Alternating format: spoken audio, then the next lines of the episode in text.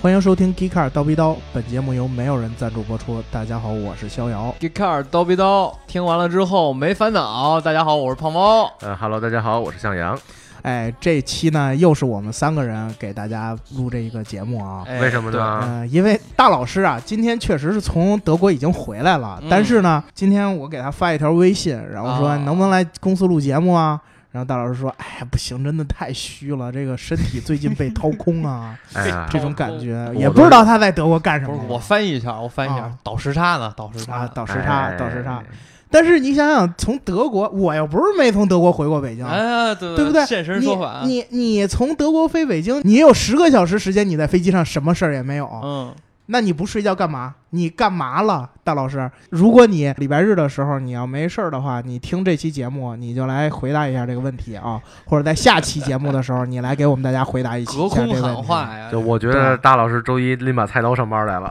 嗯，那他也不一定能砍着我，是不是？对，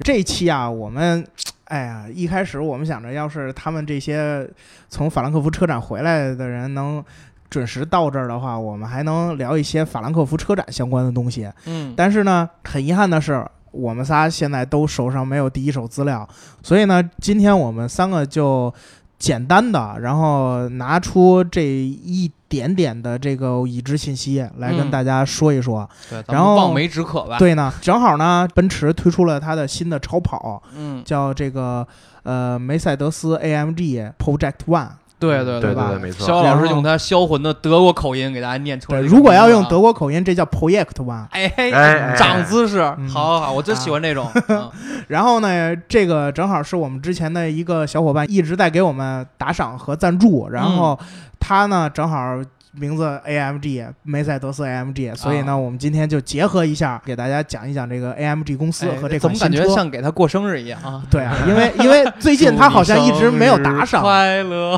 对吧？最近他好像一直没给咱们赞助，嗯然后所以今呢天听了这期节目，对多给我们打点打赏啊！哎，对对对，然后还有两位小伙伴呢，一个是最近经常给我们赞助的名字特别怪的那个吉沃灵宝路。啊，呃，然后吉利集团整个这一系列的品牌呢，对就得等大老师他们回来了，然后这呃个让他们讲了。这个规模就太庞大了，咱们对仨人是聊不过来了啊。是，然后还有一个呢，就是尼桑 Nismo 株式会社。然后这个之前我们聊过一期 GTR，而且呢，我作为一个德粉，我也没法说这个日本车有多好有多不好，因为这太主观了。而大老师这个英国粉就更不用说了，所以呢，我们就等书记回来，然后让书记作为一个日系车粉来给你聊一聊，好吧？今天呢，我们就先聊一聊这个 AMG。在讲整个 AMG 之前呢，先让这个胖猫老师给我们讲一下这个 Project One 这个车。啊，好好好，因为因为最近我正在做这个大酱汤啊，这啊咱们这个节目应该是我大酱汤播出之后对播出的这是吧？啊是对周对日嗯那相信大家可能已经看过这个视频了，我在视频里也提到过一些这个车的信息。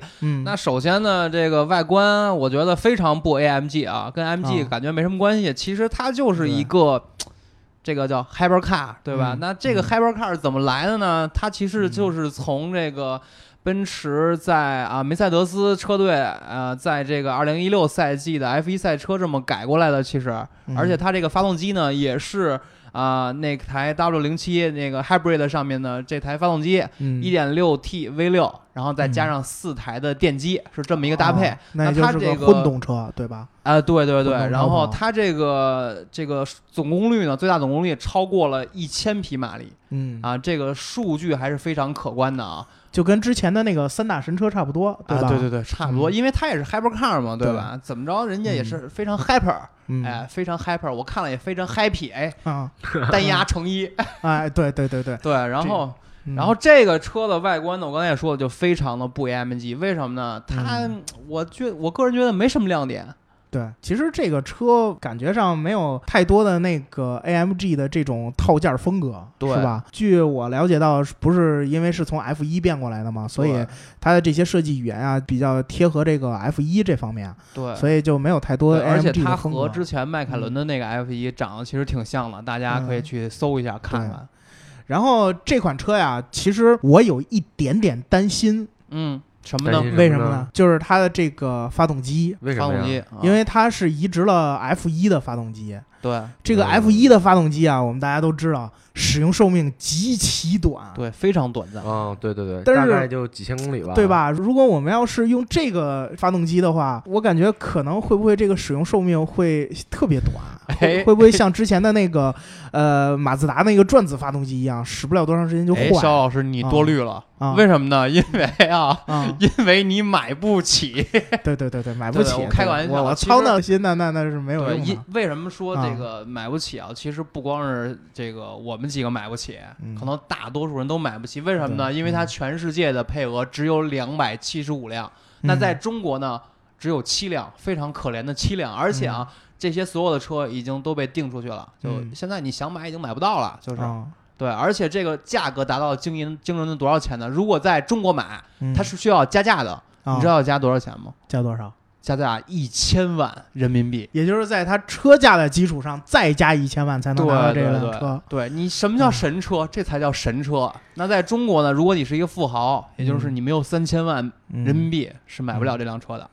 哦，那我的操心就多虑 了，是不是？这其实也不多余。 这车其实要是舍得开才怪，这然后四三四千万的车，我真是嗯对，然后它的那个发动机寿命其实比 F 一赛车是要长很多的，因为它还是嗯做了一些这个呃实用性的考虑，它把嗯这个红线的这个转速呢降到了一万转出头吧，大概一万一左右，嗯还是一万三，我记不太清了。啊，然后它的寿命是五万公里，五万公里，五万对公里，搁咱家不是车说开5万一公里年就就开到了， 不是说五万公里哦就报废了，而哦是说五万公里必须要进行一次大修。那可能你造的比较狠，就嗯就就报废了。那这大修得多少钱啊？那这就说不好了。嗯而且，其实我觉得啊，这个如果只是作为下赛道的话，五万公里嗯其实你可以跑很久的。而且你花这么多钱去买辆赛车，我估计啊，没有太多人会去玩命的开它。肯定舍不得，谁开 Hyper 卡去跑赛道对啊？嗯对，这个车应该是进博物馆的嘛，对啊吧？对，就进展厅，进咱咱们进玻璃开大橱窗家的还是是吧极品飞车对见吧。对对 对，还是极品飞车见吧。对对，其实你想想嗯看，咱们平时见的一些跑车怎样？比如说你上嗯网随便搜二手车，嗯比如说法拉利，嗯嗯就是没有被倒过手的一手车，嗯，嗯，比如说一三款的或者哪几款哪哪款的，然后一卖，一看它跑公里数零点几万公里，所以说五万公里来说，这还是能开好多好多哎年的。对对对对，有钱人都买来放地地库停着，对吧？对是对是，偶尔开个去去去泡个吧呀，是吧？炫炫富、是吧？能能费多少公里数呢？嗯对对，不过这个车有一个问题，就是它目前在国内啊，啊它这应该是上不了路的。但是在国外以后，奔驰是会对它进行一个重新调教，然后是啊可以满足除中国以外的全球地区，然后来上路的，哦，那也就是说，这车中国富豪花三四千万买回来之后，只能上赛道。哎，怎么真能是上赛道呢？刚刚我说了就半天，对啊就放博物馆、对啊，就只能放，就只能放自己的车库，然后大家一对看对，嗯，而且要拿个大不错玻璃，罩子给它罩上。对，哎一定要是室外车库。对，嗯，所以这一点是我想吐槽这辆车的地方。AMG 不是用来干这个的，哦，那在我心目中，AMG 就是去跟人较劲的车。就是对吧真的必须要特别纯粹的才是 M。对这辆车，我觉得它虽然挂着 Project One AMG 这个名号，但是我觉得它不够纯粹。大老师最爱讲的一句话就是它不够纯粹。嗯，我也觉得这辆车确实不够那纯比粹。如呢？为什么呀？因为我们为什么觉得 AMG 这种高性能车很受欢迎，嗯，就是因为进能赛道斗超跑，哎，退能街头吃烧烤，对不对？哎，对对对，肖老对师对再次爆出金句啊，名言。因为因为我的 AMG 是我平时可以上下班开着的车，嗯然后我又能周六周日跑趟赛道，嗯，不可能说五万公里就给我就完蛋炮的车，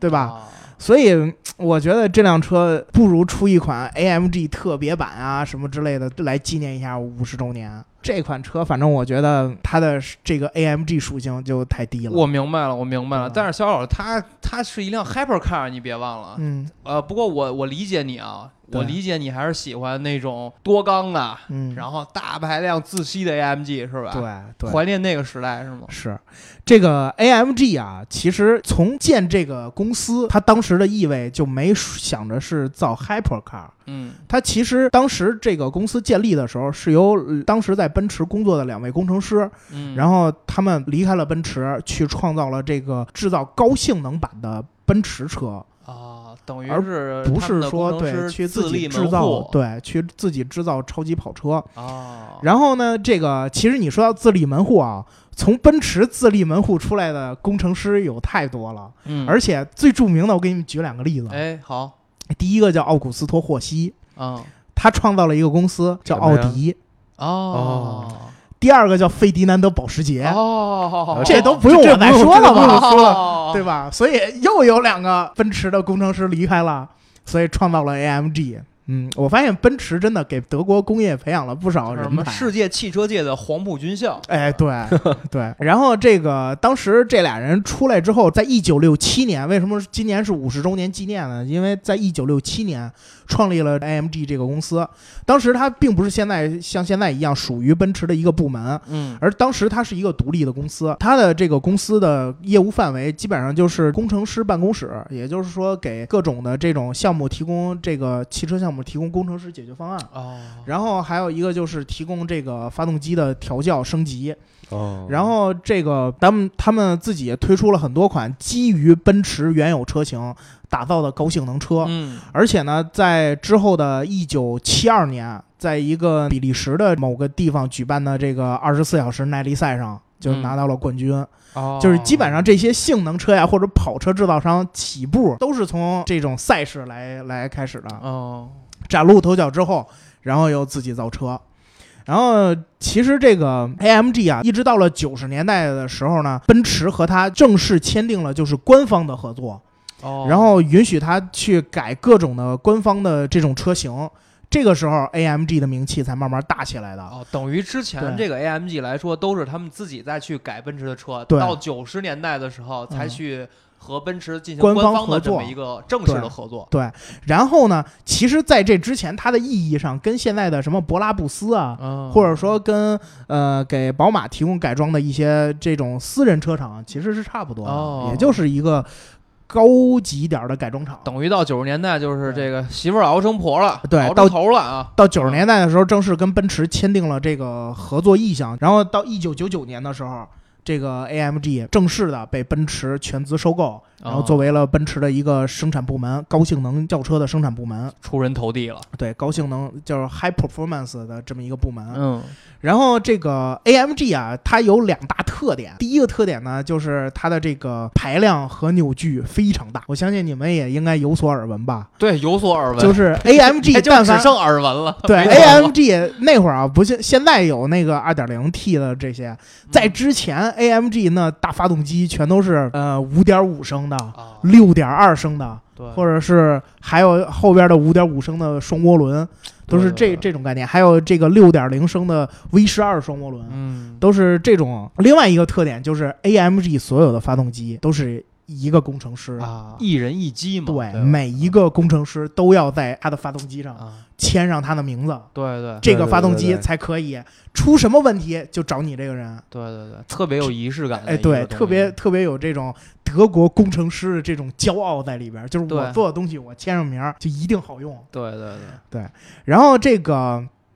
相信大家都知道，这个 AMG 它的这个标志上面是苹果树，苹果树，对，对，然后这侧面呢是发动机的这个几个部位，对然后旁边套一圈这个葡萄藤，然后上面还还有它的还有一个名字叫阿斯法尔巴赫，然后这我逐个解释一下啊，好好好，上面这个名字就是他们现在 AMG 总部所在地，然后苹果和它的下面的那个蓝色的水呢，是它这个城市的这个市徽，哦，这一点和其实很多的汽车品牌都是很相像的。对，然后那个旁边有一套有一有一个跟那个麦穗儿一样的那个葡萄藤，嗯，这个葡萄藤呢又是它旁边就是它最早创立这个 AMG 的这个城市叫就是它 AMG 里边这个 G 叫 Gos Anspach 这么个地方，哦，可以叫城镇的标志吧，哦，是这么一套概念啊，。这个其实我想到阿尔法罗密欧了，对对它也对对是有对一个米兰城的哎一个对那个标志，对对对，红十字，啊，对对，对很多欧洲车的这个车牌呢，它都是这样设计的，都象征了自己哎城市或者家族的骄傲呃。对，然后 AMG 这个名字，咱们刚才说了，它这 G 是代表这个 Gos Anspach 这个地方啊，A 和 M 就是这两位工程师那哦个姓氏的第一个首字母。啊，就是代表嗯大概意思就是我们哥俩在这儿对哎，办了这么一个玩意儿 对，其实其实这个名字起的很随意哈，啊，对很对对，很没有什么深意对。就现在像一些对这个公司什么嗯呃谁谁谁和他的小伙伴们，是吧对对对是不是对对啊对对，就比如说今天我们两位老师中午点了一个炸鸡，它的嗯名字就叫“我是一只鸡”，我是一个你嗯 AMG，对， 是吧我是一个对对对 AMG 的发动机。啊然后，但是现在我们一听 AMG 这个名字可太响亮了，对对是吧对对？AMG 其实出过几款神车，对，哎，哪个呢？对吧？呃，在我们中国这个用户眼里，就是最神的一辆车，也不是说最神吧，知名度最广的一辆车，嗯，哪个应该是它的 G 五五 G 五 AMG，五啊？G 五五可神了，是上第一批土对对对豪对炫富用的东西。上一代大 G 那个，，对，当时北京零八年奥运会之前，嗯，满大街看到不是黑的就是白的这两种配色的，当时上面写着 V 八 compressor，哦然后这种后边写着 G 五五 AMG 特别这个虎车，那种感觉啊，哇，特别虎！当时一看，我操，真有气势，这对车。，这是当时他打造的一款车，另外一款车呀，就是那个 SLS 六三 AMG、哦那款欧翼门的跑车，跑车哦是是那个太经典对了，，这你们有印象吧对？它是延续了之前的那个奔驰在很早的的那个设计，就是那款欧翼门三百 SL，嗯，对哎对，这款设计，把它移植到了这款车上。然后这款车其实在当时，不管是从赛事啊，还是从这个用途来说，都还是挺受欢迎的，对口碑对特别好。然后再有一款车呢，就是它现在的这款跑车 AMG GT。这款车好在哪儿呢？好在哪儿了？这其实应该让书记来给你讲，因为书记真正开过那款车。嗯哦，对对，书记是真正开过 AMG T GT 的男人是吧？对嗯我可以从它的这个背景上来说说它到底好在哪儿。好好好，因为在这个这一次它出 Project One 之前啊，奔驰已经很长时间没出过超跑了。它再往前的一个超跑呢是 SLR，这个这款车是和迈凯伦合作做出的。嗯然后当时就是因为这款车，让迈凯伦和奔驰嘖闹得挺僵。因为什么呀？哎为什么呢？因为奔驰当时是想打造一款像九幺幺一样的车，也就是说，也就是说不能卖到八百多万啊，就这是这我想上走千万量啊对我想走量，而迈凯伦就想我要把这车做的极致。对，然后结果这两个这两个公司就发生了冲突，然后导致他们在 F 一上都分手，对，后来就掰了嘛。对，后来就掰了。然后所以奔驰就一直想自己打造一款能和九幺幺竞争的车，嗯，嗯然后这也是经历了很长时间的这个探索的这个道路，嗯，然后才推出了这款 AMG GT。AMG GT 可能在中国的销量，嗯，我看的不是特别多啊，但是 AMG GT 在德国真的挺受欢迎的。在我回国之前那一段时间，我经常会在大街上看到这些年轻人。原本应该开一辆911的人，现在自己买了一辆 AMG GT，哦，也就是说，这车在德国啊地位是肯定是赶不上911，但是在市场占有率上，慢慢慢慢的是涨起来了。所以这款车，我觉得是奔驰的一个怎么说呢？拓展，啊就是把它确的实这个，就是在跑车界给它树立了一个标杆儿。然后这个说 AMG 吧，就一定得说说它的这几款发动机。哎，对，这个是重点啊，对就说一人一机呀，这个对这个那个啊，嗯那个它怎么去体现呢？对吧？对它这个 AMG 在被奔驰收购了之后，在零二年就基于奔驰的那个5.5升的 V 8发动机，嗯，开发出了 AMG 的这个版本。前期它并没有挂任何的增压，也不是涡轮，也不是机增。然后到了后期，开始慢慢慢慢的装上了这个机械增压，嗯，开始推出了机械增压版本。当时应用的特别的广泛。啊然后那个相比于宝马和奥迪 RS，就嗯宝马 M 和奥迪 RS，、它的排量和扭矩瞬间超过了很多。对，因为当时的这个宝马和奥迪并不把这个大排量发动机作为他们的性能车的表现，啊，那当时只他有们还是奔驰在做这件事儿，他们还是愿意用一些这个呃小排量一些去压榨发动机的终极的这个性能，明白？嗯，嗯然后。这个奔驰呢，也是首先把这个高性能的这种发动机用在了它的旗舰车上，嗯，在那一代就出了 S 五五这一款车，而到现在为止，宝马也就才出了760 M Li 这款车，啊哦而这款车呢，其实它没有叫 M 七，就说明它还是不是纯粹的 M 系列的这对对对个对对，没错，这个旗舰车？对，那那我可以这么理解，啊嗯就是奔驰在运动这方面领先他们很多年，对吗？嗯，可以说这个在或应者说用运方面啊，对运动应用以及应运动的这个理念的推广上面，对对，确实是，就是奔驰给大家印象就是在运动上可能不如宝马，嗯或者是甚至不如奥迪，嗯，对吧？因为奥迪的 RS 六是一个多么标杆性的车，对，但是其实说实话，奔驰在运动性的呃就是运动的重视上，从它的对 AMG 的这个广泛的推广上来说，我觉得奔驰还是特别用心的。，对我又想起来这啊嗯个奔驰，大家形容奔驰的性能车的一个词儿嗯、叫西装暴徒，对对对。哎对对对，它这个就是大马力，然后大扭矩的发动机，外表呢又保持了奔驰的这种这种沉稳严谨，对这对这种感。对觉，啊就是比较比较大气。我觉得这对个吧是也是奔驰自己的一个特色，非常难得的一个特色。对嗯我可以把运动以及优雅很好的结合在一起。对，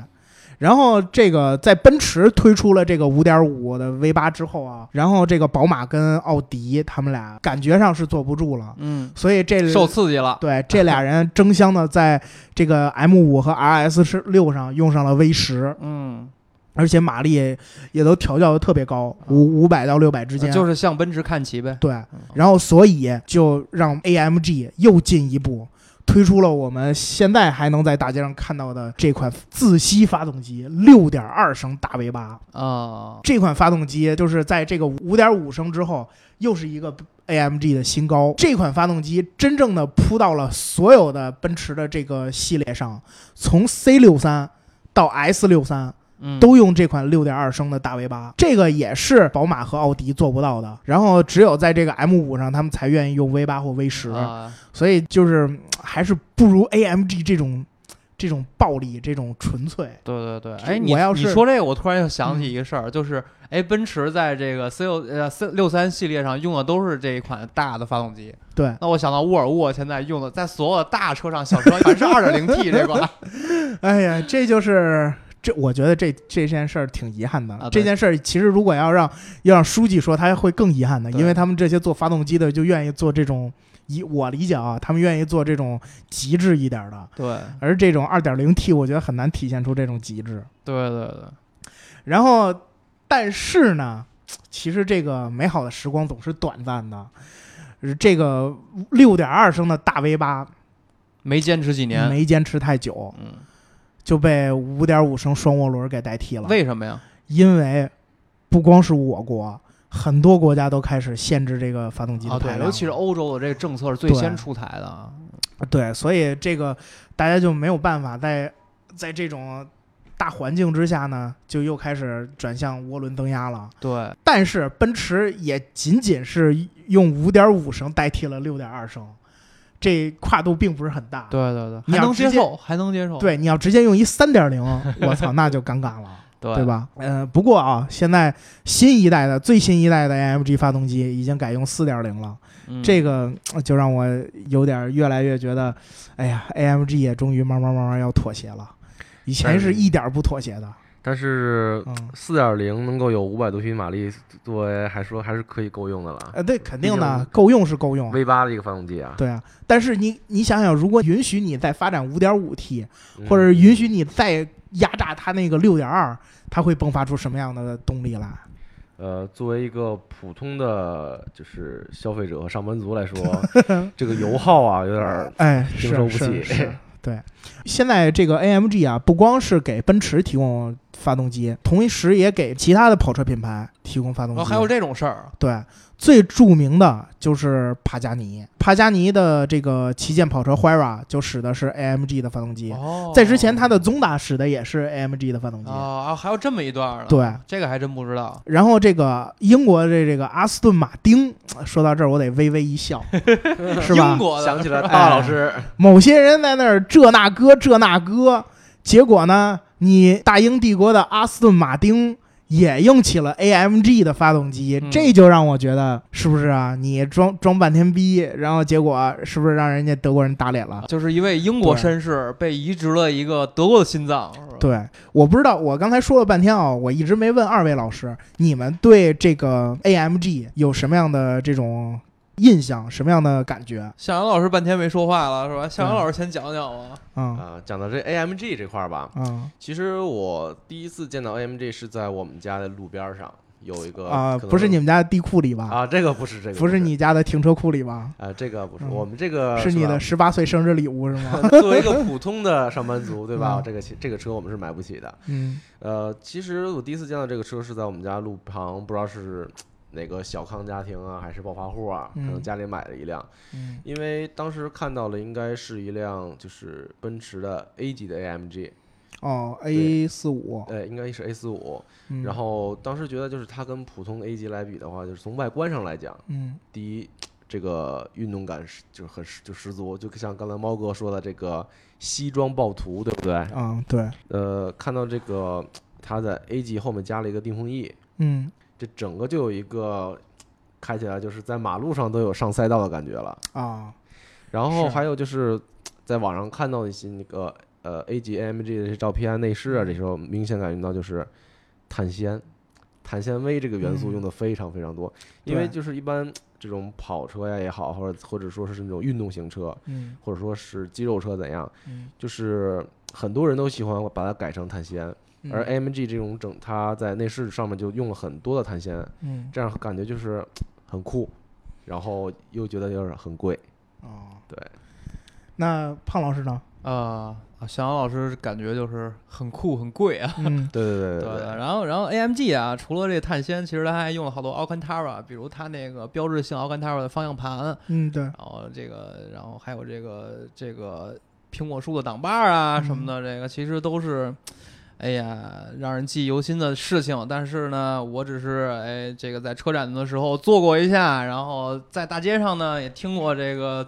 它这个引擎的轰鸣声啊，嗯就是让人过目不忘。其实我觉得 AMG 更多的是一种精神吧，对它代表了奔驰也好啊，或者 AMG 也好，就是一人一机啊。你说工匠也好，但是我觉嗯得奔驰包括 AMG 也好，它最大的这种感觉是，就我刚才说的，它既能追求性能，然嗯后对也能保持优雅，对就是对深对藏不露的这种感觉，我非常是喜欢。嗯，哎，我问两位老师，以后在能力所及的时候，会不会嗯考虑买一辆 AMG 的奔驰？我我肯定不会买 AMG，为什么？因为太贵了。你夸了半天就不买吗？对我不会买，我觉得如果买性能车的话，我觉得首要的这个嗯需求不是说我要去下赛道跑，嗯而是装逼。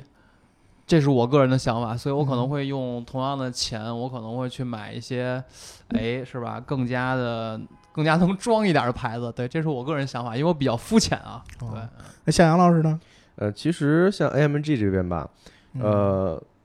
很多的车自己换嗯个包围啊什么，从从自己从外观看，其实就是个 AMG。啊，对对对，对，比如说我买个 A A 四五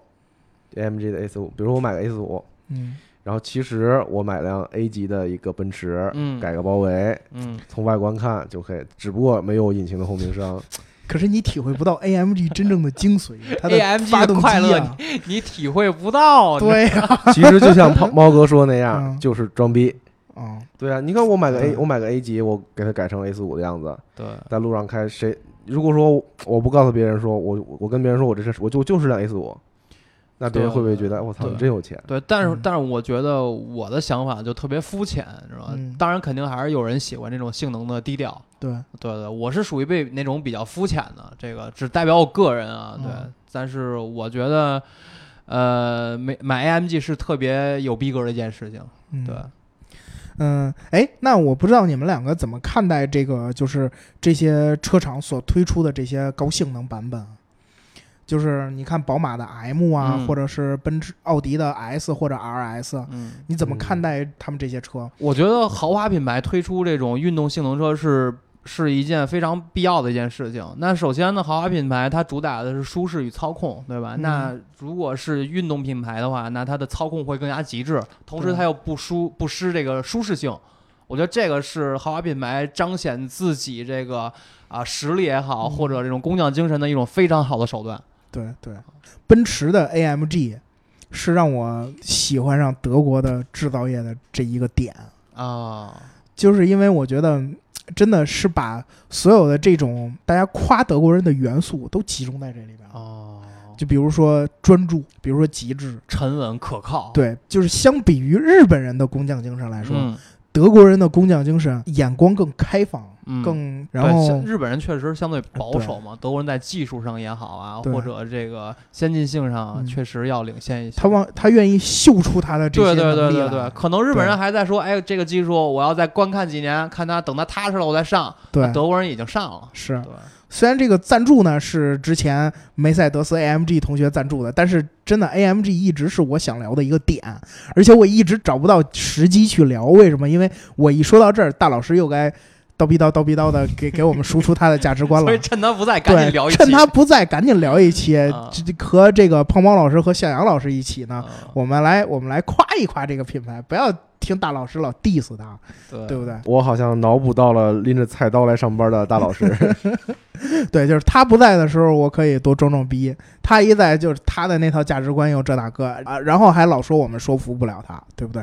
嗯、那这个关于这个 AMG 呢，我们可能说的还不够透彻，因为对这个 AMG 里边的这些技术类的东西呢，呃，要想用音频的形式来做出来比较难。对，我们争取找一个机会呢，做一期大讲堂。哎，好对？吧？然后给大家讲一讲这些高性能的部门或者是高性能的这些品牌，嗯它的这些特点，啊可以让大家更深入的了解一下，对对，对吧？然后那个关于 AMG，你们有什么看法，嗯，对吧？可以在评论里边，或者是这个在群里面跟我们交流一下，哎，对然后对我们可以在下一期节目里边跟大家讨论，对好吧？然后那个听节目呢，记得点赞、打赏、加评论，点赞、打赏、加评论，点赞、打赏、加评论。那我们这期节目就到这里结束了，再见。 对，哎，好，再见，再见，拜拜。